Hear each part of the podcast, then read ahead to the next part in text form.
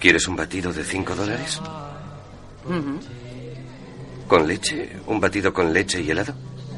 Que yo sepa, sí. De 5 dólares. ¿No le ponéis bourbon ni nada? No. Curiosidad.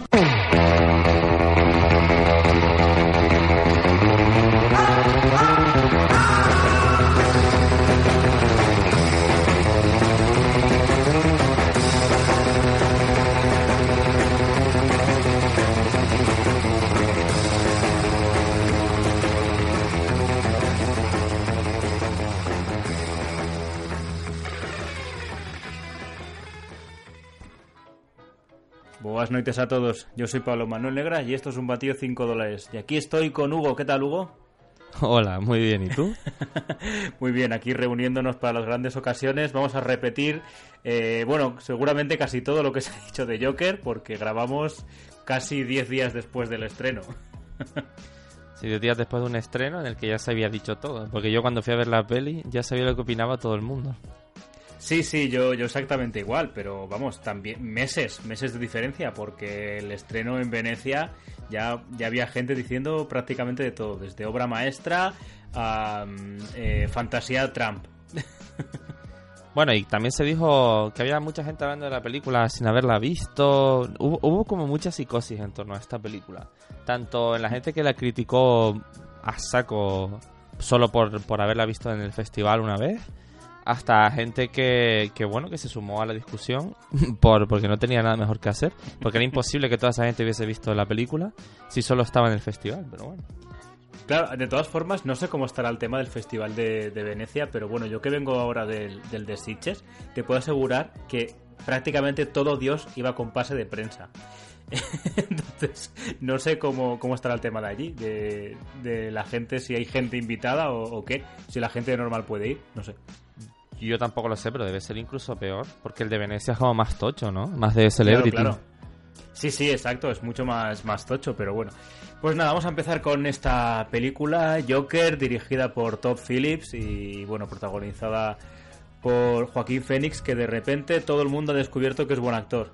Mm, eh, hasta, hasta hace unos meses nadie hablaba nunca de él, ¿no? Pero ahora de repente como que se ha puesto de moda decir lo bueno que es. Ya, sí, no sé. Del, casi todas las películas que he visto de él me han gustado siempre, pero siempre tiene como un, un papel como de medio perturbado, ¿no? Por, por algún u otro motivo siempre está como un poco tocado en sus películas. Sí, sí que es cierto, sí, sí. Bueno, desde aquel documental que le salió mal, este que iba, que fingía que, que era una estrella del rap y que estaba de, de- de capa caída, no sé si tú llegaste a ver eso. Mm, No, me, me quiere sonar, pero no. ¿Te acuerdas una época que se empezó a salir gordo en distintos realities de decir que iba a dejar la actuación y que ahora se iba a dedicar al rap y, y, la, y Iba- a artículos? Iba por late shows y todo esto. Sí, sí, sí, nada. Luego se descubrió que esto era una película, un falso documental que estaban rodando y al final no lo vio nadie porque no le interesó a nadie. A ver, lo que es curioso si te ves la escena con Ben Stiller, porque Ben Stiller parece que sí que se lo cree de verdad y se pone muy nervioso. Pero bueno, ¿Ah, más sí? allá de eso, eh, la, la película no, no es muy allá. Eh, bueno, en fin, volvamos a, a Joker, una película que el director lo ha dicho abiertamente, que el director está diciendo que se la ha colado a Warner. Y dices, bueno, no se lo habrás colado cuando Warner te ha permitido hacer esto, ¿sabes? O sea, en ningún momento no te han dicho que no. En fin, él, su última película fue Juego de Armas y que yo no la he visto, no puedo opinar, pero bueno, parece ser que al tipo le dio mucha rabia que todo el mundo fuera a ver la película de Marvel de, turno o de superhéroes y nadie fuera a ver su película. Entonces dijo, "Voy a- trazó este plan que iba a hacer cualquier cosa y a coger a un personaje de cómics para contarla. Y bueno, como el universo DC está en, eh, cerrado por reforma, actualmente no, no existe, pues en Warner le dijeron a- hacia adelante, ¿no? En fin, que, que es un poco resumen, sí que es cierto lo que es Hollywood a día de hoy, que es muy difícil hacer cosas nuevas si no tienen nada que ver con franquicias ya existentes. Tío, estaba mirando la, la película esta que acabas de decir, la de Juego de Guerra, de armas, Juego de Armas, ¿no? Sí, Creo que se sí. llama War, War Dogs. Sí, Yo esta, esta peli sí la he visto, tío. Y bueno, la había olvidado, evidentemente. es terrible esta peli, tío. Claro, es que tampoco es un director. A ver, a mí, eh, Resacón en Las Vegas no me hizo demasiada gracia. Y aquellas juergas universitarias con Will Ferrell tampoco me, me gustó demasiado. Yo las vi como muy joven. La de Mm. las huelgas universitarias me debió pillar a mí muy, muy, muy joven. Y recuerdo además que con, con quien la fui a ver, los amigos y tal. Y sí recuerdo que nos reímos. Y con Resacón también, pero claro, era un chiquillo.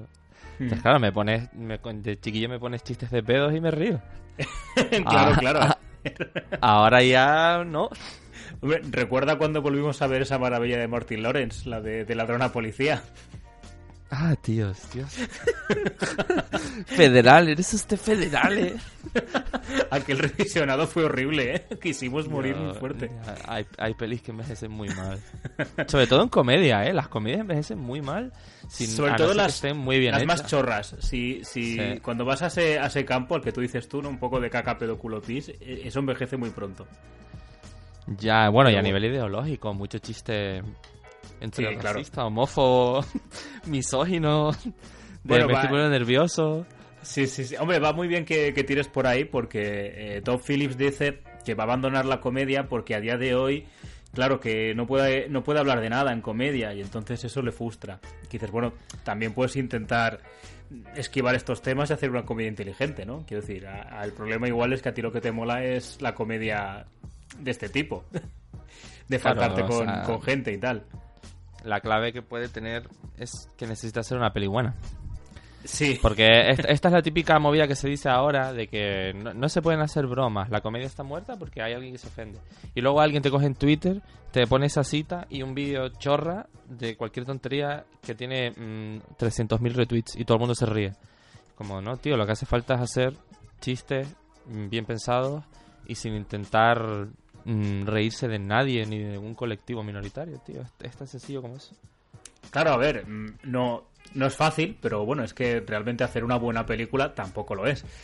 Entonces, No, al no, no, final es, para nada. es trabajar, ¿no? Bueno, pues digamos que después de esto, Todd Phillips ha dicho abiertamente, y, y se nota mucho en, en- viendo la película, que sus referencias son Taxi Driver y El Rey de la Comedia, dos películas de Martin Scorsese. Y de hecho, en un principio Scorsese iba a producir esta película, pero al final no sé muy bien por qué no, no lo hizo. Mm, Bueno, igual hasta porque se cagó en producirla, no lo sé. Eh, nadie- solo Scorsese sabrá por qué al final no, no produjo esta película, ¿no? Y nada, A lo mejor con esta- estaba liado. Sí, a ver, igual estaba del con lo de. Irishman esto. No sé. Pero bueno. Por no o- pensar mal, digo, no sé. Sí, sí, claro, claro. A ver, que igual. eh, es cierto que ahora Scorsese está dedicándose a meterse con todo el cine de superhéroes. Muy, muy fuerte. y, en fin. Ya, sí.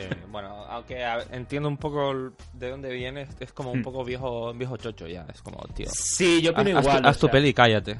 Claro, claro. O sea, no le falta razón, pero creo que va como muy de, de exagerado, ¿no? O sea, quiero decir, bueno, al final el cine es cine. O sea, es meterte una película y disfrutar de algo. Mm, o disfrutar o sufrir o, o lo que sea, ¿no? Pero bueno, en fin. El buen Martín sabe más que nosotros de cine, desde luego, pero bueno. Sí, más, que, más que yo, seguro. y más que Todd Phillips también, pero bueno. Eh, sí, posiblemente.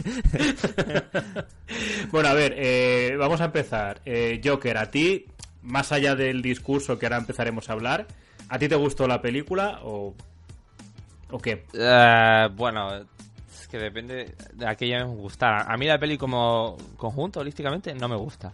Tengo Mm. muchos problemas con la peli, pero la- no sé cuánto dura, las dos horas que dura o lo que sea. Sí. Bueno, pues estuve- sí que me entretuvo y estuve como eh, pillado por la peli. Aunque para mala, pero pillado sí que estaba. Claro, a ver, a mí eh, me pasa parecido. A ver, yo, yo, a mí me gusta la película, a mí me ha gustado, me lo he pasado bien. Lo que dices tú, no tiene ningún bajón y eso que podría tenerlos, porque eh, yo creo que no hay ningún plano, ninguna escena donde no esté Joaquín Félix y está muy, muy llevado al extremo. O sea, podría haber sido muy cargante, pero para mí no lo, no lo llega a ser. Yo me lo paso bien con la peli, tengo problemas como tú, ahora los iremos eh, hablando. Pero bueno, también es cierto que cuanto más pienso sobre la peli, mm, más me está fallando. O sea, yo creo que lo mejor sobre esta peli, si, si ha gustado, es no pensar demasiado en ella. Desde luego, Mm. estoy muy lejano a pensar que es una obra maestra, como mucha gente está diciendo. Claro, es- no lo sé, a mí la impresión que me da es que todo este mm, movimiento que ha habido de obra maestra absoluta, que no sé de dónde viene realmente, porque entiendo que es una peli que mm, está como bien hecha, ¿no? Como es, es cine, ¿no? Como está bien rodada, buena fotografía, bien actuada, entiendo todo esto, pero creo que a la larga o a ver, a lo mejor me equivoco, pero el tiempo la pondrá como en un, en un sitio más calmado, de bueno, no, si esto es una obra maestra, hemos bajado mucho el listón, ¿no? Claro. A ver, yo creo que le acabará pasando un poco como Logan, que la gente cuando se estrenó estaba muy arriba, quizá no tanto como aquí, pero a día de hoy nadie está hablando de Logan. No sé si le pasará un poco similar a esta Ya, peli.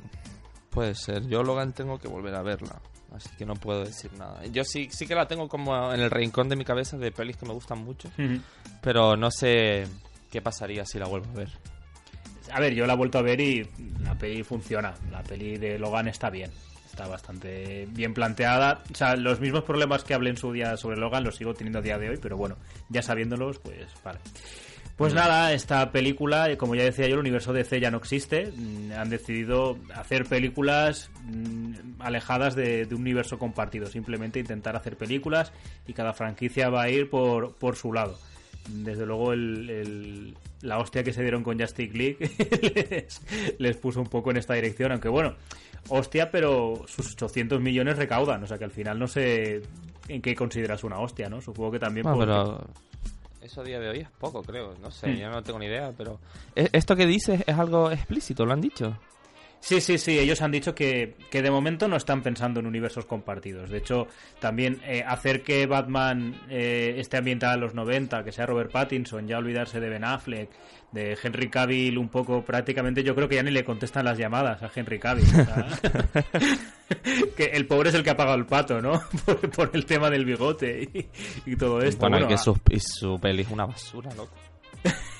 a ver, yo me lo paso bien con la película, pero bueno, es una mala peli. Es una mala peli encima hecha retales. O sea, que es que los, lo- los notas muchísimo, muchísimo, lo- los, retales de la peli, ¿no? Ya, Eh, pero sí. bueno. O sea que sobre esta premisa se hace este Joker, que en principio es una película única, que no se va a volver a hacer ninguna secuela. Eso, eso han dicho, pero bueno, yo viendo lo que está recaudando, yo no descarto ni que lo acaben metiendo en la película de Robert Pattinson o que se, haya, se, se vaya haciendo otra cosa con este. No, no descarto nada, sinceramente. Porque si esta película está ambientada en el 81 en principio y la de Robert Pattinson dicen que será en los 90, bueno, más o menos Ya. pudiera ser, no sé. Hombre, parece que tienen como al menos un poco de previsión por si acaso. Pero Mm. tal y como es esta peli, hacer como una continuación me parecería muy poco interesante. Sí, realmente sí. A ver, porque la, la película nos quiere contar un origen de Joker. Aquí en este programa, vamos, yo por lo menos no voy a hablar de, de si es fiel o no a los cómics, porque la película no lo pretende, va en otra línea. Mm, Tiene cosas que te pueden recordar algún cómic, pero bueno, tangencialmente. Eh, la película nos muestra un origen de, de Joker, de Joker como figura, digamos, pop, de que todo el mundo conoce qué es el Joker, pues bueno, aquí nos muestran un origen como otro cualquiera, ¿no? Parecido a lo que decía Christopher Nolan, que cada vez contaba una historieta, pues bueno, esta puede ser una de, de las historietas que de, de Joker. Y yo no sé si te pasa a ti que, que el problema, o uno de los problemas que puedo tener es que en realidad no hay evolución de personaje. El personaje está tarao al principio y sigue siendo un tarao al final. No va a más ni a menos. Mm, bueno, teniendo en cuenta que supuestamente dentro de mm, las estructuras cinematográficas o géneros, yo qué sé, cómo se llame, porque no, manejo la terminología de cine, lo mío son los videojuegos, eh, es como un- lo que llaman un estudio de personaje o algo así, character study o algo así. Y dentro de eso, yo también creo que no evoluciona mucho, no solo porque no hay mucho movimiento en el personaje desde el principio hasta el final, sino porque la peli está como muy empeñada todo el rato en que todo es una gran mierda y no para de pasarle cosas malas una tras otra, una tras otra, hasta un punto casi ridículo, en mi opinión. Sí, Porque es como esto de, de todo va mal, y pero siempre puede llover, y es que además llueve. Sí, sí, Entonces, totalmente. no o sea, sé. es que hay momentos un poco, un poco extraños. Eh, a ver, yo supongo, no lo, no lo he hablado contigo, lo voy a saber ahora, porque a mí hay una cosa que me, acor- me acordé de ti, porque sé que tú eres muy crítico con este tipo de escenas. Claro, el personaje Arthur Fleck tiene un diario donde va escribiendo sus, sus cositas, sus chistes, sus, sus cosas de, de- de loco. Y hay un momento que nos eh, hay un primer plano sobre un texto que escribe que es algo así como eh, ¿por qué la gente quiere que las personas con una enfermedad mental actúen como si no la tuvieran? Eso como Sí. planteamiento es interesante, pero no me lo estás mostrando, solo me lo has escrito y me lo has enseñado. Eh, sí, y además me parece como muy poco creíble que este personaje, el Arthur Joker, bueno, esto que dicen al principio es Arthur, luego Joker, me da igual, escriba algo así. no, me parece como muy artificial esa frase, pero todo lo que está escrito en esta peli me parece artificial. Esa- ese menos la, la única frase que es esta sobre la que se centran de que espero que mi muerte tenga más sentido que mi vida o algo así. Esa es la única frase que más o menos me creo que él pueda escribir. Pero ese cuaderno es como un, un, un plot eh, device a saco. Sí, es como los Igual- igual que de- cuando- de Joker en Cuad- Escuadrón Suicida, ¿no? Eh, igual que cuando al final, no va a ser como hacia el final, cuando aparece esta carta de la madre y no sé qué, Sí. que está, las partes importantes están subrayadas. para que no para que no te pierdas, en plan, esto y esto es lo que tienes que leer, tío. Es que respecto a lo que tú decías de- del diario, de que no es creíble que alguien como Arthur Fleck, con todos los trastornos que tiene, escriba algo más o menos lúcido, como es que eh, esto es lo típico que enseñarías a un productor, en plan, quiero hacer una película con esta premisa. Y dices, vale, desarrollala. Ya. Y dices, no, no la voy a desarrollar porque ya, ya la tengo escrita, ¿no? La, la ruedo y ya está. Claro, es un personaje que viendo comedia, escribe en su diario, hacer chistes de sexo hacen gracia. O sea que, digamos que no parece un personaje con una lucidez mm, para, como para escribir esto, ¿no? Bueno, aquí ya como entrando un poco en materia, eh, vaya por delante que no soy para nada un experto en salud mental, eh, pero desde el punto de vista del espectador, ah, como uno de mis grandes problemas es que no me gusta cómo trata la enfermedad mental esta película, y sobre todo porque es una enfermedad mental que no está definida y que tiene los síntomas que al guion le, le interesan. Entonces, la lucidez que él tiene no está clara porque es lo que tú dices. Tan pronto es muy poco lúcido como de repente te escribe esa frase súper demoledora. Ujú. Y así todo el rato. Desde esa parte en la que él tiene como esta psicosis con la chica hasta eh, la parte esta en la que se ríe todo el rato cuando se pone nervioso. En fin, va manejando una serie de síntomas, pero nunca sabes qué le pasa. Es como si la enfermedad mental en esta película, la del Joker, fuese como un barro moldeable que tú le vas dando forma según te interesa cómo avance esta película. Y a eso me parece terrible, de verdad, para la representación de la de unas enfermedades mentales que siempre acaban lo mismo, en plan, está loco, está loco y mata gente. Sí, sí. a- además, una cosa que a mí, bueno, a- has eh, hablado de la chica. Si quieres sa- sacamos este tema y nos lo quitamos de en medio. Bueno, eh, Zazie Betts, que es la que pudimos ver en, Domi- en Deadpool 2 como Domino y también en Atlanta. Es una de, Sí. es, es la coprotagonista de, de Atlanta, ¿no? Yo es que he visto muy poquito, pero Sí. bueno. Sí, sí, que- sobre todo en la segunda. A ver, eh, yo cuando estoy viendo la película, ella aparece en el ascensor, tienen la escenita, tal. Cuando de repente abre la puerta y él coge y la besa, mm, yo pienso, ¿qué cojones es esto? O sea, no, no me creo la relación en ningún momento. Me parece que, que el director no me está mostrando bien. O sea, no me creo que esta persona salga con esta otra, ¿no? No me han mostrado en ningún momento que pueda ser factible, ni que se llegaran a gustar, ni nada. Cuando nos da el giro, eh, dices, bueno, lo puedo entender porque está loco. Pero cuando eh, empiezan los flashbacks, como para, bueno, no te pierdas, ¿vale? Porque igual es un giro muy loco de guion que, que no te has podido enterar, espectador. Eh, claro, el problema de esto no es que él se lo ha imaginado, es que no me lleva a nada que se lo haya imaginado y el personaje ni siquiera está bien escrito. No sé qué opinas. Bueno, el, el, el, el perso- eh, hay, hay- el personaje de ella, como todos los personajes de esta película, menos el de Joker, eh, son puramente utilitarios. Hmm. No, no, son, no, no parecen personas reales, sino que tienen como un, están al servicio de un efecto concreto en el espectador y en la vida del personaje principal. Y claro, el- ella no está escrita, ella es como una cosa que está ahí, que lo que tú dices, te pega el giro este del narrador no confiable, pero la peli nunca está jugando a eso realmente, así que es como una sorpresa un poco falsa. Y luego cuando hace toda esta revisión, ella parece quedar como la mala. Porque no le ha hecho caso, porque no sale con él, porque no, en realidad no estaba yendo al hospital cuando le tenía que pasar mano por la espalda. Lo mismo con la madre. Todas las mujeres que están alrededor de este pibe son como... Quedan mal en esta peli. Quedan como en su mente como al- al- personas que tendrían que haberle apoyado o haber estado ahí para él y no lo están. Y Sí, como la peli nunca... De hecho, perdona Sí, que te corte, el- la, la mujer de asuntos sociales que le ayuda con la medicación también es lo que estás haciendo tú. No lo había visto así, pero sí. También queda como mala porque es la que le dice nos cortan el grifo, ya no te podemos dar medicación. Todas, todas.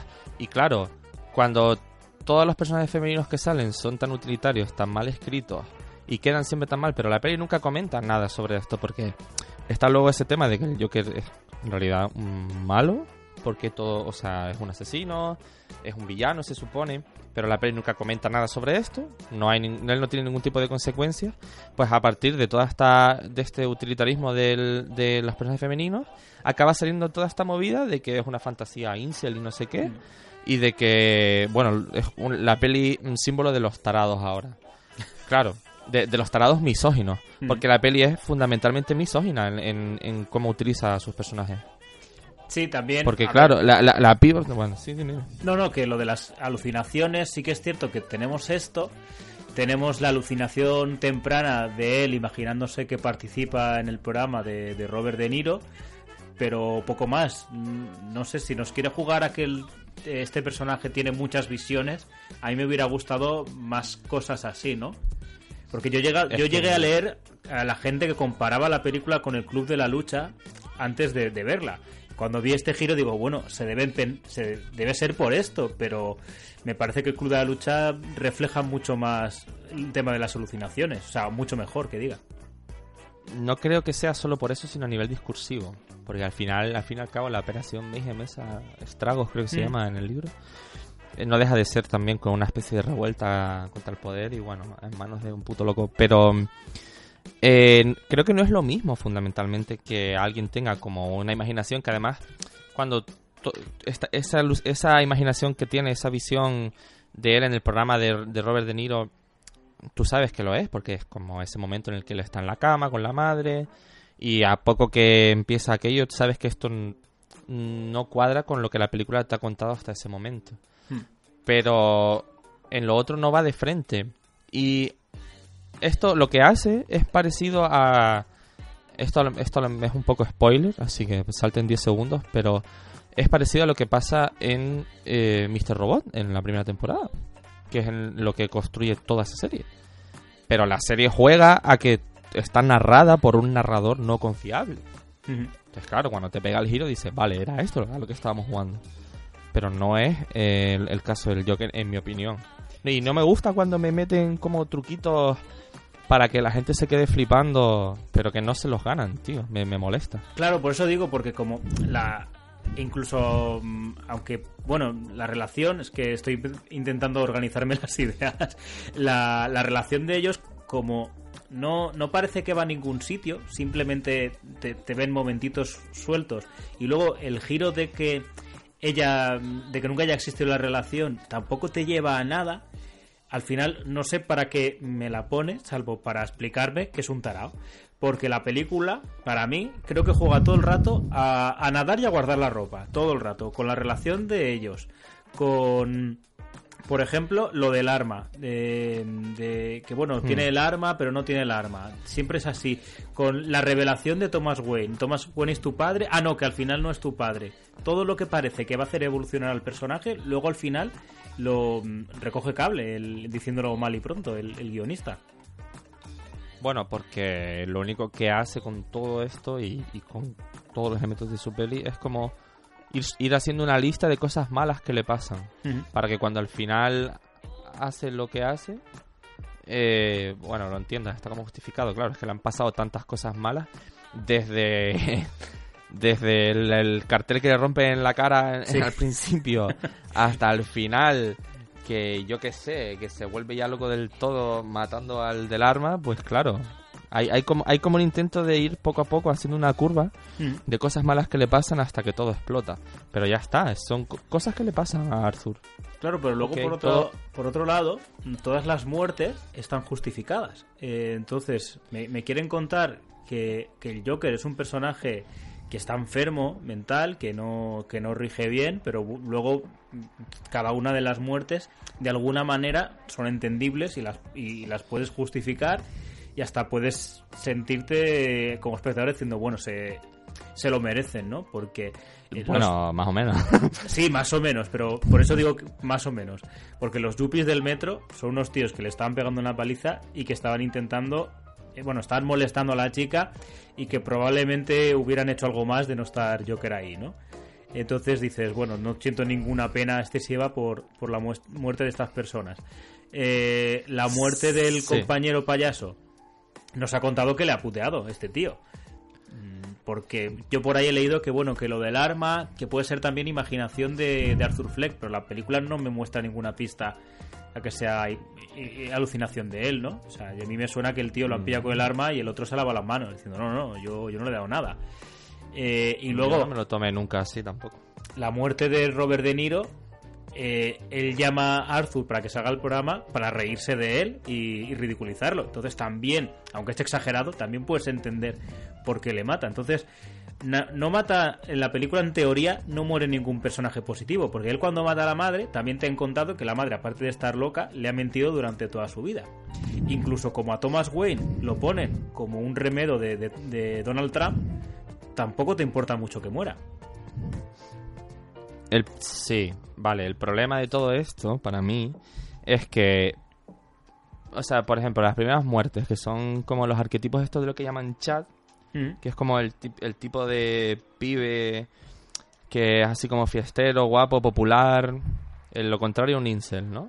Que son como los impopulares, los del celibato involuntario, todo este rollo. Claro, esa escena pasa de cero a mm, tiros en la cabeza enseguida. Y la, y la, la peli hasta ese punto, que es como más o menos temprano. Bueno, te ha puesto a un Arthur deprimido, que tiene problemas, se medica, tal, y de repente está pegándole tiros en la cara a tres, a tres personas. Bueno, ok. Eh, el tema de la madre, mm, problemático también, porque se suma a una serie de asesinatos que la peli, te digo, nunca comenta. Cuando después de matar a esas tres personas, matar a la madre, matar al colega de una manera horrible y brutal, que la peli ahí se recrea a saco, que yo me, me, me sentí bastante incómodo. Porque no, como a nivel de tono, estaba como un poco desencajado ahí. Sí, yo no esperaba bueno. tampoco que, que lo matara de esa manera también, te lo reconozco. Y lo de Robert De Niro, pues mm, tres cuartos de lo mismo. Aparte de como todo el, el- el- lo que hay detrás de que sea como un personaje, un, un presentador de Late Show, todo el problema que hay con los presentadores de, de- de Late Show y cómo han tratado al votante de Trump, tratándolo de idiota tal, y no sé qué, riéndose de él. Pues cuando mata a todo el mundo y el Joker acaba súper bien, acaba en la calle mm, siendo súper popular, con todo el mundo vitoreándole, subido en un coche, hay un problema ahí. Hay un problema de lo que la peli está diciendo que pasa con un personaje y cómo se sitúa las decisiones autoridades respecto a esto. Hay un señor que ha matado a un montón de gente y, y que ahora todo el mundo lo quiere. Pues después de haber matado a, esa, peña. Y claro, si la peña toma este mensaje y se vuelve loca, es, es- es muy entendible porque la peli está escrita con el puto culo. Claro, es que, mm, a ver, yo no sé si opinas lo mismo, pero yo creo que el mensaje, mm, dentro de lo que es el mensaje, podría tener más fuerza si el personaje de Thomas Wayne no fuera un personaje negativo. Es decir, bueno, por, por la locura de un tío y por la gente trastornada que ha decidido mm, eh, hacer revueltas, ha muerto un inocente. Pues pudiera tener más fuerza si mm, de la gente que muere no tuvieras eh, no estuviera, como ya digo, más o menos justificado. Si, por ejemplo, cuando van a visitarle los colegas, aparte de matar a este, que, que bueno, que le tiene el ojo echado por el tema del arma y tal, mata también al enano, dejas de, de empatizar con, con Joker. Y al final, no sé hasta qué punto es, es bueno empatizar dentro de la propia película, porque es que la, la película, como te está obligando a empa- a empatizar con el personaje, no sé, es que no te- tengo problemas con ello, la verdad. Claro, pero porque es que no es un personaje con el que haya que empatizar. O sea, puede, puedes empatizar a un nivel muy superficial Mm. Cuando ves a alguien que le pasan muchas cosas malas y está afectado, vale. Como, bueno, todos las hemos sentido como que el mundo está en nuestra contra en algún momento. Pero no matamos a nadie. Y cuando eh, no mata al enano, es, esa escena, loco, del enano... eh, y bueno, digo enano porque entiendo que no es un término despectivo, pero si lo es, lo siento. Eh, el personaje este se tiene que ir de la casa, pasar por encima del cadáver de su amigo. Y no puede abrir la puerta porque ha puesto la cadena y. Esa, esa escena es tan incómoda, tío. Tan, tan incómoda, me hizo sentir muy mal. Yo de Pero de, como que, desagradable. que a nivel de actuación, ahí Joaquín Fénix en este momento, digo Joaquín, pero en, re- en realidad debería ser Joaquín Fénix, supongo, ¿no? Pero bueno, voy a hacer un, un. Spider-Man, o sea, básicamente. Lo que hay, loco. a, a mí me gustó porque me en ese momento dado me recordó al, a- a- tal como actúa él al Joker de la serie de animación. Porque a, a nivel de actuación creo, no sé si adrede, pero me, me va recordando distintos Jokers. Me recuerda a veces al de eh, Robert, eh, al de Jack Nicholson, perdón. En algún momento me puede recordar más o menos al de Heath Ledger. Obviamente nunca me recuerda al de Jared Leto, porque Jared Leto está en otra onda.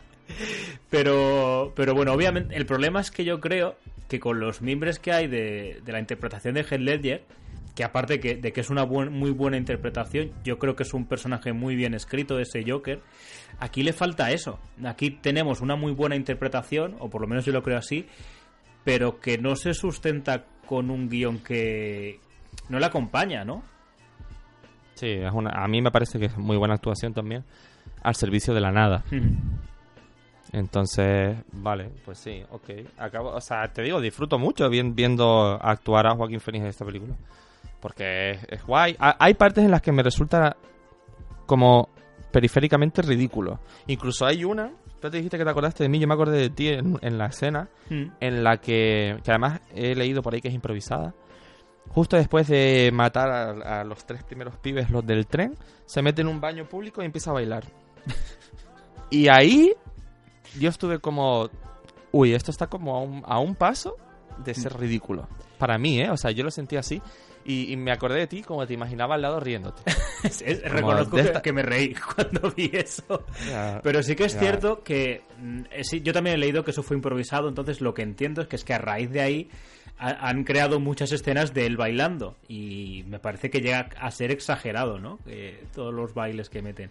Porque en el momento en el que él es el, rey de la revolución, lo que hace es bailar. Entonces dices... Ya, es que no entiendo, lo, o sea, lo del baile, no sé si es algo que a mí se me escapó, pero no, Hmm. no terminé de entenderlo. No entiendo por qué está todo el rato bailando. También he leído por ahí que es una referencia a Chaplin, a tiempos modernos, creo. Mm, que dices, ¿Ah, sí? bueno, pues, pues, ok, que de hecho es, mm, es la película que él entra y están, y están proyectando, ¿no? En el, en el cine. Bueno, por lo menos Sí, él entra no, y está emitiéndose una de, de Chaplin. En- pero bueno, para mí es un momento ridículo Mm. y vulgar absoluto de la peli, porque está esa, esa como principio de revuelta fuera del teatro este, y el- dentro del teatro están todos los ricos viendo una proyección de tiempos modernos, mientras se ríen. Es como, hola, ¿por qué no me pones un cartel luminoso? Con bombillas, por favor, porque es que es ridículo, tío. Y todo para una escena que además lo único que sirve es para que el Thomas Wayne le dé un puñetazo en la nariz a Arthur, que otra persona le vuelva a tratar mal y que le diga que su madre está loca. Y que, oye, mm, cuando el Joker va y resulta que la madre estaba loca, pues tío, el Thomas Wayne que debería quedar como un cabrón, Hmm. resulta que tiene razón. que claro, que hay, que hay un tipo que se ha presentado en su casa y le ha, le ha estado tocando la cara a su hijo mm, desde detrás de la valla. Claro, yo también estaría enfadado. A lo mejor yo también te doy una piña en la nariz, loco. A mí es que esa escena no me gustó nada tampoco, la de, la de Thomas Wayne. Más allá de que hagan lo que hagan con, con Thomas Wayne, que lo conviertan en otro personaje, no, no entro en eso. Es que no sé a qué viene, no me, me resulta muy extraño que en teoría alguien que se está postulando para ser el alcalde de, de, de Gotham, que no, no tenga ningún tipo de seguridad, que se meta en cualquier cine y que él entre tan fácil en los baños y, y hable con él. No, no lo veo, no Bueno, sé. Porque la, la peli solo quiere construir eh, situaciones concretas de cosas, te digo, o lo repito, de Sí. cosas malas que le pasan a este personaje. A mí me, me recuerda a... A ver, yo siempre digo que Alex de la Iglesia, eh, me parece que él lo que hace es que quiere rodar ciertas escenas para sus películas, las mete y muchas veces no sabe cómo hilarlas. Simplemente ocurren esos momentos guays que, que él ha opinado, que él ha pensado. Y creo que esta película le pasa más o menos lo mismo. Él tiene como unas escenas que le- el director que le quiere, quiere rodar, pero no hay un hilo conductor que, que te las una demasiado bien. Ya, en parte también porque la peli o el guion, lo que, lo que se quiera, la peli como conjunto, no sabe muy bien qué quiere ser. Porque es como este estudio de personajes de alguien con una cierta una serie de síntomas de enfermedad mental que no están definidos, bla, bla, bla, cosas malas que le pasan. Vivimos en una sociedad, que es como el meme de Joker, vivimos en una sociedad. Y de fondo está todo este, este rollo de eh, los desfavorecidos contra los poderosos, que se hila de fondo y que la forma en la que estas dos cosas se cruzan es absolutamente ridícula porque todo ocurre porque el Joker mata a tres personas y Thomas Wayne dice que la gente que hace esto son unos payasos, que es como una lección de palabras muy conveniente. y, y la gente dice, ¿payaso yo? Pues venga, me pongo una careta de payaso y voy a quemarte la ciudad. Bueno, normalmente, y más en estos días, porque ahora mira, como estamos grabando esto, no sé qué día es hoy, eh, 17 de octubre. Sí. Y está, Barcelona está como está. Eh, es como ha, ha pasado todo como muy cerca del Joker. Hay algunas, algunas personas que han, han dicho cosas como, si no estás de acuerdo con lo que está pasando en Barcelona, luego no te puede gustar el Joker. Es como, bueno, a ver, Claro, voy a eh, sentarme un rato antes de marear. A mí es que me han hecho esta comparación también hace muy poco y eh, Tío. he decidido pasar del, del tema, pero a ver, sin meterme demasiado, pero lo que está pasando en Barcelona es consecuencia de muchos años de ciertas cosas, de cierta tensión política, ¿vale? Y no quiero darle la razón ni a unos ni a otros, pero bueno, enti- entiendo por qué se llega a esta, situación. ¿Vale? No me gusta, me parece que es la peor de las situaciones que, que puede existir en una ciudad como, como Barcelona, una ciudad grande e importante. Pero claro, hay muchos años de tensiones políticas que han llevado a esto. Pero en Joker, la revolución viene de la nada. Viene de que mueren tres personas sí, sí. Que, que nadie conoce, que, que mueren estas tres personas como puede haber muerto el panadero. Eh, Asesinada. Sí, asesinadas, pero quiero decir, ¿por, por qué se ponen, por qué piensan que hay un héroe que, que mata a esta Claro, gente? claro, claro. Eh, y luego... Es que no- normal, normalmente habría sido al revés. Sí. Habría sido en, en, un act- en una acción de esos, lo que la peli llama los poderosos, contra los desfavorecidos que matasen a alguien, entonces la gente se enfada. Hmm. Pero la gente no se sube al carro de un asesinato triple. Claro, claro, exacto. Eso no ocurre. Es que por... Yo creo que el director eh, tiene referencias muy, muy de los 70. Yo creo que hay un momento que... un- ya digo que una es Taxi Driver. En, en Taxi Driver tenemos al personaje de Robert De Niro, que es un tío que viene de Vietnam, que está, con- está taradísimo, pero en- a lo largo de la película, tú, tú cuando empiezas a ver la película no sabes que está loco el personaje de Robert De Niro. Las acciones de Robert De Niro mm, que tiene, dices, este tío no, es normal, no, no está bien de, de la cabeza. Él acaba siendo un héroe para el pueblo, pero porque mata a, a un proxeneta. mata al tío que está cogiendo a, a niñas de 13 años y prostituyéndolas. Entonces, entiendo que se pueda erigir como un héroe para el pueblo. O la película de Charles Bronson, la primera, la, la de Death Wish, no la 3, aquella que vimos que es ya súper loca, que es una fantasía a lo Mad Max, sino la, la primera de todas. Es un tío que, que mata a violadores y a, y a gente peligrosa. Entonces entiendes, porque la policía dice que hay un vigilante, entiendes que la gente esté a favor de esa persona. Pero ¿por qué la gente en esta película está a favor de alguien que no saben ni quién es? Y que solo ha hecho algo que es matar a tres personas que no saben ni si son buenas ni son malas. Es lo que no entiendo, no entiendo Bueno, el hay- guion. Hay, sí. Hay- es que hay una diferencia entre que la gente, o sea, la opinión pública esté del lado de un ter- determinado suceso, como, bueno, hay una persona, claro, saltando por el hecho de que nadie sabe quién es quién, nadie sabe ni quiénes son las víctimas, ni, ni cuáles son la- las circunstancias de la vida de Arthur. En- bueno, salto por ahí y digo, vale, a lo mejor la opinión pública está de acuerdo y empiezan a tuitear en plan, Arthur, Hmm. eres colega. Pero no haces una revolución. Claro, es que Porque la- la, la que, la que se lía es inmensa. Porque además el punto álgido de la revolución, o sea, la gente empieza a salir, o sea, a Todd Phillips le mola V de Vendetta, o sea, yo creo que eso también está bastante claro con, con el tema de las máscaras y, y todo lo que Anonymous que quiere hacer, o sea, está claro que él quiere acabar la película de esta forma y no sabe cómo hilarla. Porque desde ese punto de vista, que este tío ya, que por cierto, la película obviamente ya estamos hablando, sutil no es en absoluto, porque la, la escena en la que en teoría él se convierte en Joker, que es cuando eh, pone las manos en forma de pistola y se la ponen eh, debajo de la boca, es como, vale, sí, o sea, me estás diciendo que aquí ha, marta- ha matado a Arthur y ahora va a ser siempre Joker, ¿no? Pues perfecto, me parece bien. Eh, él, en un programa de máxima audiencia, mata a un presentador que en principio Nadie te ha dicho que la gente odia a esta persona. La gente, en teoría, entendemos que es un presentador de bastante éxito. Lo mata a sangre fría eh, en directo y la gente se pone a su favor. No, no, Ya, sí, sí, sí. no lo sé, no, o sea, no, no, no entiendo. O sea, si, si la película en algún momento me estuviera diciendo que hay gente en contra, o sea, si me hubieras puesto reacciones a decirme, no, este tío, no me acuerdo el nombre del presentador ahora mismo, ¿vale? Pero eh, Robert De Niro es un cabrón porque está riéndose de esta persona desfavorecida y tal. No, de hecho la gente se ríe muy a gusto de, de esto. Mm, No sé. Sí, sí, sí, Entonces sí. no- Lo lógico hubiese sido que, que matase a 100 personas ahí dentro. Exacto, sí, sí, sí. Entonces no, no entiendo por qué, por qué, o sea, desde una lógica ni siquiera desde interna de la película, por qué explota, por qué se convierte en la purga la, la película. Porque de repente un tío que ha salido mm, en 10 minutos en televisión, hay gente ya tramando un plan para rescatarlo, cuando supone que está siendo el caos en la ciudad. Porque no hay contexto en la Mm. peli.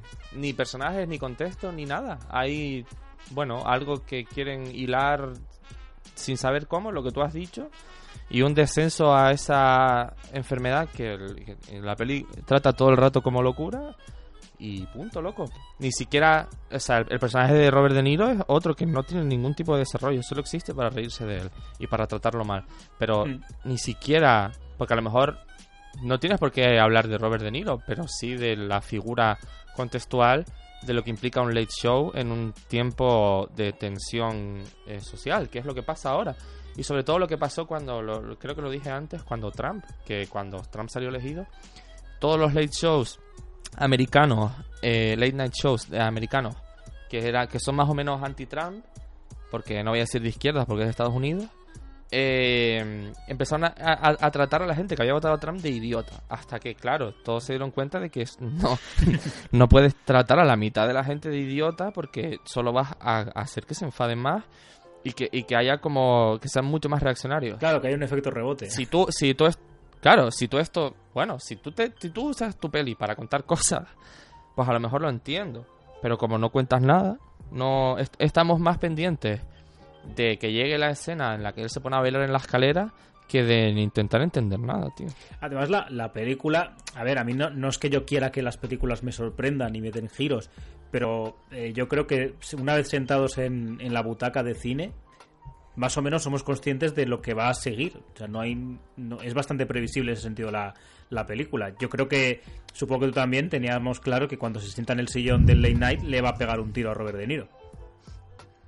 Bueno, sí, además está como más o menos telegrafiado, ¿no? En- él, ensaya porque él se lo toma como un chiste. O no se lo toma, sino lo expresa como un chiste. Y ves cómo lo ensaya y tal. Para mí el tema es que esta peli, como verla, ha sido un- una experiencia muy influenciada por todo lo que habíamos hablado al principio de- del programa este. Que vengo como arropado por muchas opiniones, por muchas posiciones. Entonces, para mí ver esta peli de repente se convierte en una comprobación de, Mm. a ver, he, he leído esto, he leído esto otro, voy a ver qué es lo que va pasando en esta peli para intentar entender las dos posiciones.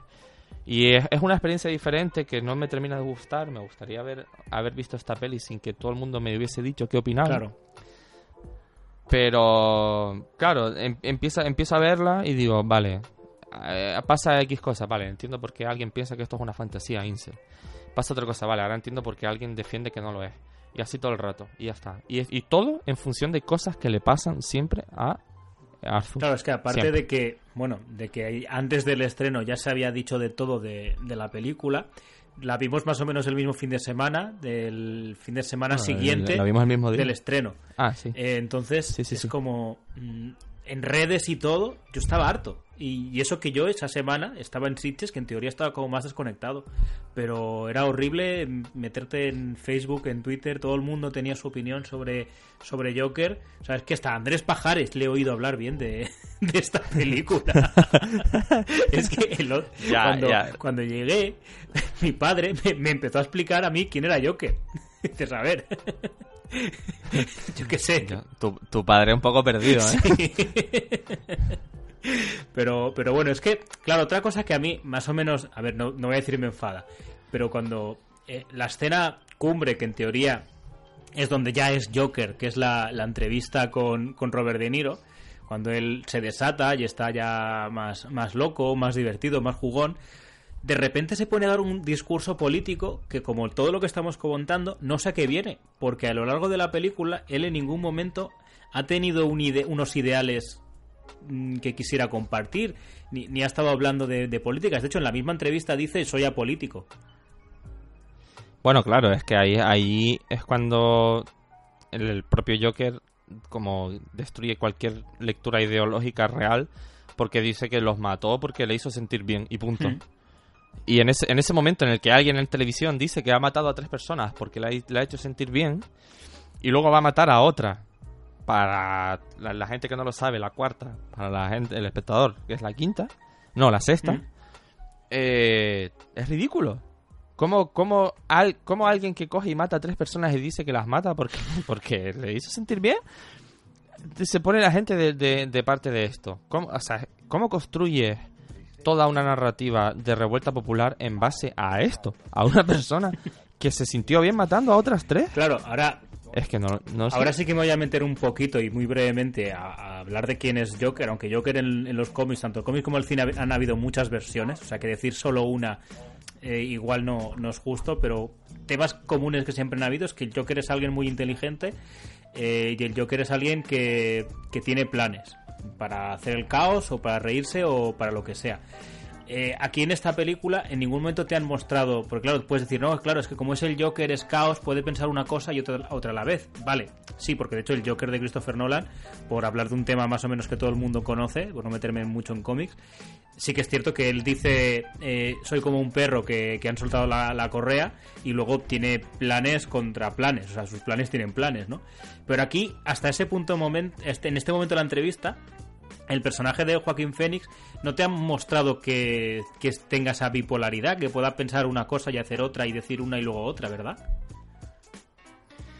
No, es que no han enseñado nada en ese sentido. Claro, es que se centra No ha tenido demasiado a ningún que tipo de pensamiento. Se centra demasiado a que no Eh, entiende la sociedad y pero no la entiende porque está loco.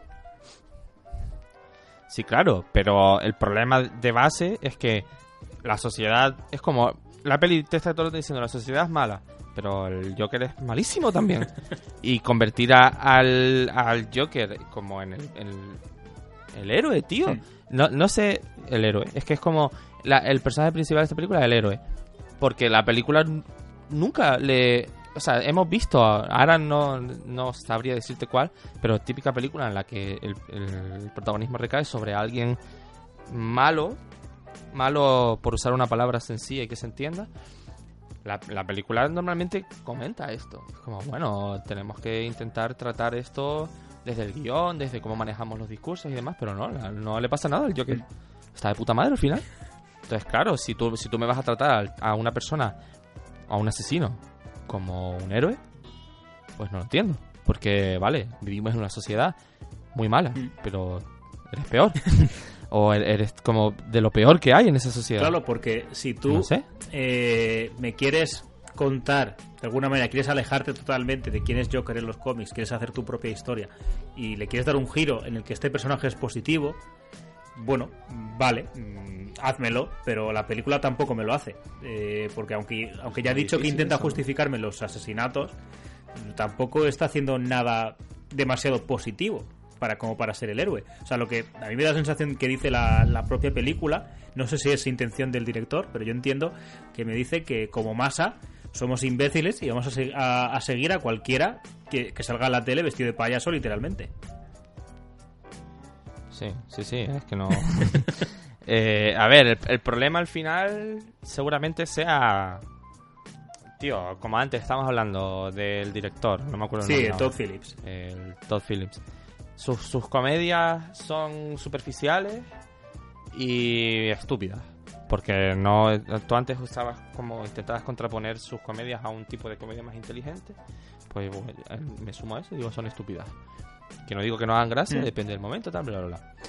Pero esa superficialidad, cuando ha pasado a este otro tipo de película, otro tipo de género y demás, se mantiene. Es absolutamente superficial la peli. Pero no, pero no quiere serlo. Quiere, quiere venir a, a tu casa y decirte, no, soy como súper profunda. Claro. Soy súper complicada. Mira los temas que trato. Pero la manera en que lo hace es tan superficial que acaba siendo, para mí, y esto es como mi opinión personal, un absoluto desastre en to- en- por todos lados, en lo que dice. Mm. Evidentemente, como dije al principio, es una peli muy bien actuada por Joaquín Phoenix, porque es como el que está el 99% del tiempo en escena. Y, muy- muy bien grabada, muy bonita y todo este rollo. Pero no me vale con eso. Estaba intentando, estaba pensando una analogía que decir sobre esta película mientras hablabas y creo que esta película es como, como un Funko Pop eh, que te regalan para tu cumpleaños. Te, te lo empaquetan muy bonito con un papel de colores brillantes. Dices, hostia, qué guay, qué va a ser. Lo abres, es un pop y dices, ¡hala, qué chulo! ¡Qué, qué bien! Qué, ¡Qué bonito! Voy a ponerlo en la estantería. Pero no sirve para nada. Solo para estar ahí. Tío, yo, yo, yo te he regalado Funkos. Sí, sí, y son muy bonitos y los tengo en mi estantería y me gustan. Pero, o sea, O sea, ¿que- que- ¿crees que el Joker es una peli de estantería? Pues un poco eso. A mí me vale, sí, ¿eh? Sí, sí, mí- sí, por eso, por vale, eso digo vale. que, que, que, bueno, es una peli que seguramente la vuelvo a ver más veces, insisto, y, y- y es un tipo de película que igual caigo en la trampa que quiere el director, que la, se- la veré porque se llama Joker. Si se llamara Arturo el Bromas, pues igual no volvería a ver esta película en mi vida. Ya, bueno, puede De hecho, ser. incluso Es que- eh, los guiños a, a Batman llega un momento en que creo que, que hasta me sobran. Porque tampoco vienen a nada. Sí, ¿no? O sea- el momento en el que la peli del Joker pasa... O sea, el origen del Joker es en realidad un origen de Batman. Porque cuando yo estoy viendo la ciudad y, obviamente es Nueva York lo que, lo que me está mostrando, cuando de repente dicen Gotham, yo de reconocer que me descoloca. Que digo, ah, vale, sí, que, que estoy viendo la película. O sea, llegué a pensar en el cine, es verdad, que estoy viendo una película de Joker. Está en Gotham. Y, Ya, a mí eso me pasó en un momento en el que sale un cartel de no sé qué de Gotham. y la muerte de los Que me Wayne. quedé, hostia, es verdad. Claro, claro, es como se me había olvidado que estoy viendo esto, ¿no? Casi que hubiera preferido Sí. que si me quieres contar una historia alejada de todo, que es lo que realmente querías, pero con el nombre de Joker, hubiera preferido que, que ni lo unieras, ¿no? Porque el asesinato de los Wayne, pues pasa un poco lo mismo. Pues vale, y luego tampoco le da demasiada trascendencia a la película. O sea, la, la película ya juega a decir, bueno, tú sabes quién es Batman, ¿no? Sabes en qué se va a convertir y ya está. ya, no sé, hilar el origen del Joker al del Batman... Hmm. pff, No sé, yo... A mí me resulta un poco extraño. A lo mejor es más un guiño que otra cosa. Pero sí que me lleva a pensar en esta idea de que... A, a alguien le leí también decir que había como una...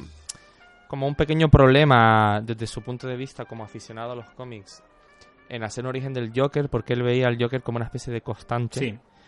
que no, que no tenía ni principio ni final, sino que existía y ocurría de vez en cuando en, alrededor de Batman. Sí, yo, yo opino igual. Y al... a- Bueno, pues si quitas a Batman y todo ese contexto... Claro, te queda esta cosa extraña, tío. Esta cosa extraña en la que ves a- al Joker, que es como uno de los villanos más míticos de la cultura popular, pero además más cabrones, Mm. porque es muy cabrón ese personaje. Y, te- y según yo no soy experto en cómics tampoco, pero tengo entendido que hay alguno por ahí que es bastante cruel. Sí. Y claro, de repente conviertes esto en un, en un personaje heroico de una película y es como... eh, me estoy poniendo nervioso. Claro, a ver, ya decía al principio que, bueno, eh, a ver, aquí hay acreditados dos guionistas en la película, Todd Phillips y, un tal Scott Silver. A mí me da la sensación de que Todd Phillips hace la película que quiere hacer, que es esto, y el tal Scott Silver es el que se encarga de ir poniendo cositas de, de Batman. Me da a mí la sensación. Eh, y Ni idea, pero ¿está relacionado con Batman esa persona? No lo sé, es que no, no sé quién es, o sea, no sé lo que ha hecho, pero no sé por qué. Porque, claro, a, a nivel de presentación, de película y todo, se está presentando a Todd Phillips como guionista y como director. Entonces, me da a mí la sensación que puedo estar equi- equivocado, que este señor mm, está ahí pues para para poner cositas relacionadas con Batman, no sé, bueno, estoy mirando aquí, eh, pone que ha escrito The Fighter, la de Christian Bale y, y Mark Wahlberg, y poco más. Hmm. Mm, No tiene mucho más. Eh, bueno, y 8 millas, también, también ha Pues- escrito. Pues no sé, serán colegas, tío. Pero bueno, eh, el tema está que por, por decir algo de cómics, sí que es cierto de que. Porque hay mucha gente diciendo esto es como la broma asesina, tal. Bueno, la broma asesina, no sé si tú lo has leído, la el de la broma asesina. Sí. Sí que es cierto que mediante flashbacks te cuenta un origen de Joker, pero hay una viñeta que yo siempre considero que es la clave de esa historia. Que, que dice que Joker dice a veces lo recuerdo de una manera a veces lo recuerdo otra entonces esa viñeta está invalidando todo el flashback que te ha contado porque dice dice bueno es este origen o no que es lo que yo decía antes del. Joker de Heath Ledger que también juega un poco en, en esa línea.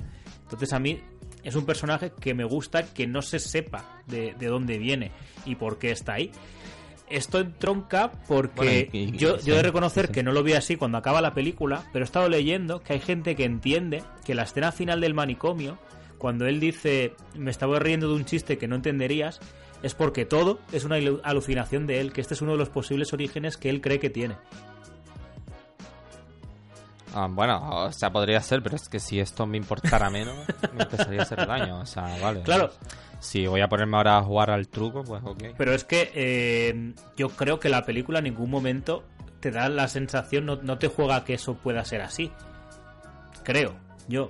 Mm, Luego, ya, por otra parte, no, Todd Phillips tampoco. también ha salido diciendo, no, no, que igual, igual esto es así. Eh, voy a lo mismo, si el director me tiene que explicar la película después de verla, quizás que no ha hecho un buen trabajo.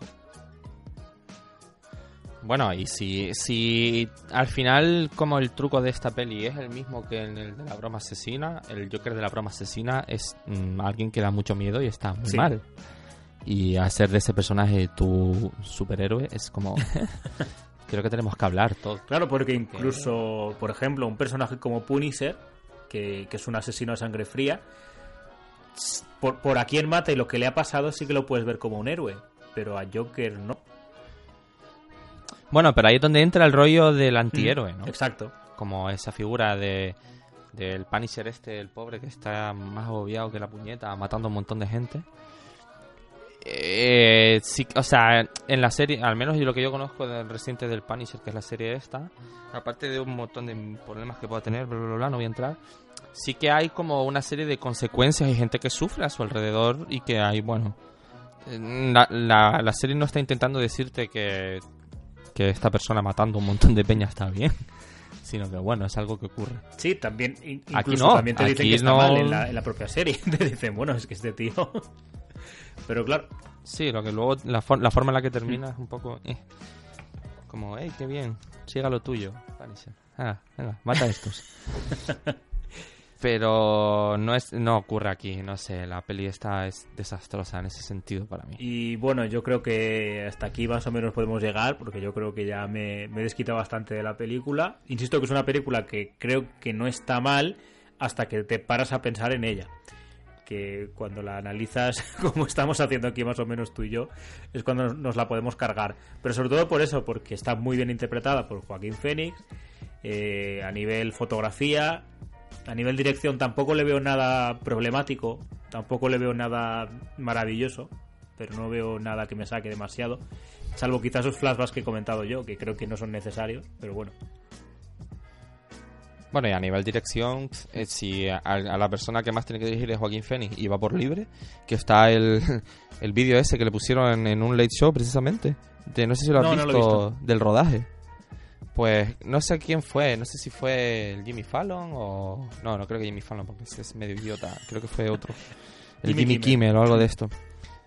Y le, le, le- Eso, le preguntó que cómo había sido la experiencia, le dijo que muy bien, dijo, sí, pues explícame esto. Y es un vídeo en el que él está como... Creo que es en la escena al inicio que él está como con la cara pintada, no sé si es esa o hacia el final cuando se la vuelve a pintar. Y a- le está hablando Todd Phillips o, a- o algo así. Y el Joaquín Phoenix le dice, hermano, cállate, déjame en paz. Rollo, ¿no ves que estoy aquí intentando hacer algo? En plan, déjame pensar, no sé", como lo trata muy mal. Y claro, él se pone a pedir perdón, en plan, bueno, esto no tendría que haberlo visto, es privado, tal, no sé qué. Es como, hermano, el problema es como tratas a la peña. No, no, no, No que sea privado. No sé. Entonces, claro, el, el Todd Phillips este me da a mí que estaba en plan como detrás de la cámara pensando, me está cuadrando lo máximo que Joaquín Phoenix se dedique a improvisar y que haga lo suyo. Sí, sí, ah, yo me dedico a grabar y ya está. Bueno, yo supongo que, entre otras cosas, a Joaquín Phoenix lo convencen por el tipo de película que quiere rodar Todd Phillips y porque, en teoría, es una película única. Porque hay que recordar que Marvel intentó contratarlo como, como Doctor Extraño y, y no firmó por porque tenía que firmar un- el típico contrato de Marvel de varias películas. Y sé que ahí Joaquín Phoenix se agobió, dijo, no, no, a mí, a mí, déjame, déjame libre. o sea que Tío, hubiese sido muy raro eso, ¿eh? Sí, yo creo, a ver, eh, yo creo que está bien no haberlo cogido porque no creo que sea el típico, el tipo de actor que funciona dentro de Marvel Studios. No, ¿verdad? Pero porque no funciona así. Luego a lo, mejor te sorprendes, ¿no? Sí, Pero... a ver, no creo que hubiera hecho sé, una mala sí. película, no creo que hubiera hecho una mala actuación, pero claro, no me lo imagino llamándole para decirle, oye, mira, que ahora tienes que salir en Vengadores tal. Mm, No sé, creo que pasaría como pasó con, Imagínatelo. como Edward Norton. Edward Norton dijo, venga, hasta luego. Paso de vuestra cara. Te imagínatelo en una sala verde actuando, no sé, tío. Además, siempre has... es- Esta peli, la peli, la peli que hizo antes, la de En realidad nunca estuviste aquí Hmm. o algo así. Que no la he visto, pero he visto el tráiler y el, el tío está como muy mal también. Eh, Her, Sí, que es otra peli como es como muy muy contenida, muy del detalle y tal. Tú imagínatelo haciendo gestos con las manos mientras le ponen luces verdes. claro. O haciendo chistes de Beyoncé. Sí, sí, totalmente no, no lo veo, pero bueno. Bueno, decías lo de que ha hecho. Es verdad que siempre, casi siempre hace de, de, de tarado de alguna cosa, ¿no? A mí, por ejemplo, eh, Puro Vicio, que es una peli de él que también me gustó mucho, hace de, de un detective privado que es prácticamente alcohólico. Eh, y, hace, y he descubierto una película de él que no ha llegado a España, que, que hace de paralítico. Que sale con Jonah Hill. Ah. Y dices, bueno, pues en la línea de, de lo que estamos comentando, ¿no? Que, que busca, que busca siempre este hombre. Sí, siempre tiene algo de esto en torno al cual construye sus interpretaciones. No sé si porque él lo busca o, o no sé. No lo sé. Pues bueno, yo creo que hasta aquí. Eh, si quieres hacer algún resumen de la peli o más o menos te has quedado contento con lo que has dicho. No, sí, hemos, ido, hemos sido erráticos Sí. y caóticos, pero es que a estas alturas ya da igual. Aparte de que creo que siempre lo somos, pero a estas alturas ha sido más como un ranteo, en plan, no me gusta esto, no me gusta aquello, y ya está. Yo creo que ya está todo dicho. A mí es una peli que normalmente me han intentado discutir las pocas veces que he intentado hablar de esto, las pocas veces que he cometido el error de intentar hablar de esta peli con alguien. Me han discutido que solo es una peli y que es, es para pasar el rato. y Es como, bueno, si nos ponemos ahí, yo no, no tengo nada más que decir. Hmm. Pero en el momento en el que esta peli se convierte en una especie de aclamación de obra maestra y un, un- como un- el origen de una justificación ideológica para ciertas posturas y no sé qué, y vamos a discutir sobre esto, la peli merece un análisis y creo que no sobrevive a ese Hmm. análisis. Al menos desde mi eh, postura crítica. Sí, sí, yo estoy de acuerdo. O sea, si, si estamos en la línea de, de que solo es una peli, puedo entrar en esa línea y decir, vale, pues si solo es una peli, pues en ese sentido mi, mi reseña es que no está mal. Que la peli se puede ver y que no está mal. Pero estoy de acuerdo contigo. Si nos ponemos a hablar de ella porque la gente quiere hablar de ella, pues hay que decir lo que hemos dicho. Por lo menos esta es nuestra opinión, que es tan válida como cualquier otra. Pero bueno, por lo menos es la forma que tenemos tú y yo de, de ver esto. Correcto. Pues nada, Hugo, ha sido un placer como siempre. Y nada, y en breve, por lo menos físicamente, en breve te veo. No sé cuándo volveremos a grabar, pero bueno. Bueno, si no, de aquí a... En Star Wars seguro que grabamos. Y de aquí a entonces... Pues a ver, a ver qué, qué cae. Un abrazo. Hala. Venga, a seguir bien.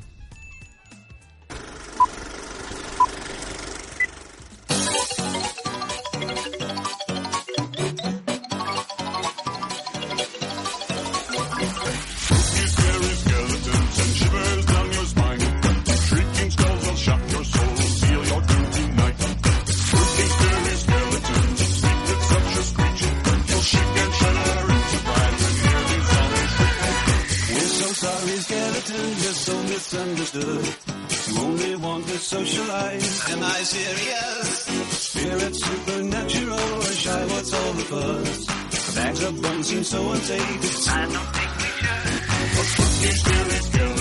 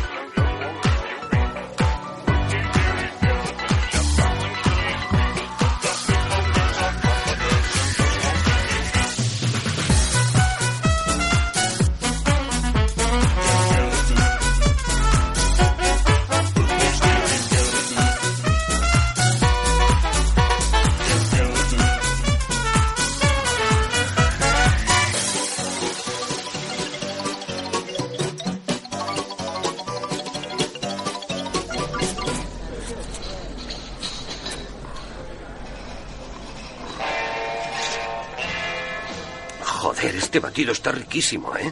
Ya te lo dije. No sé si valdrá 5 dólares, pero es una jodida delicia.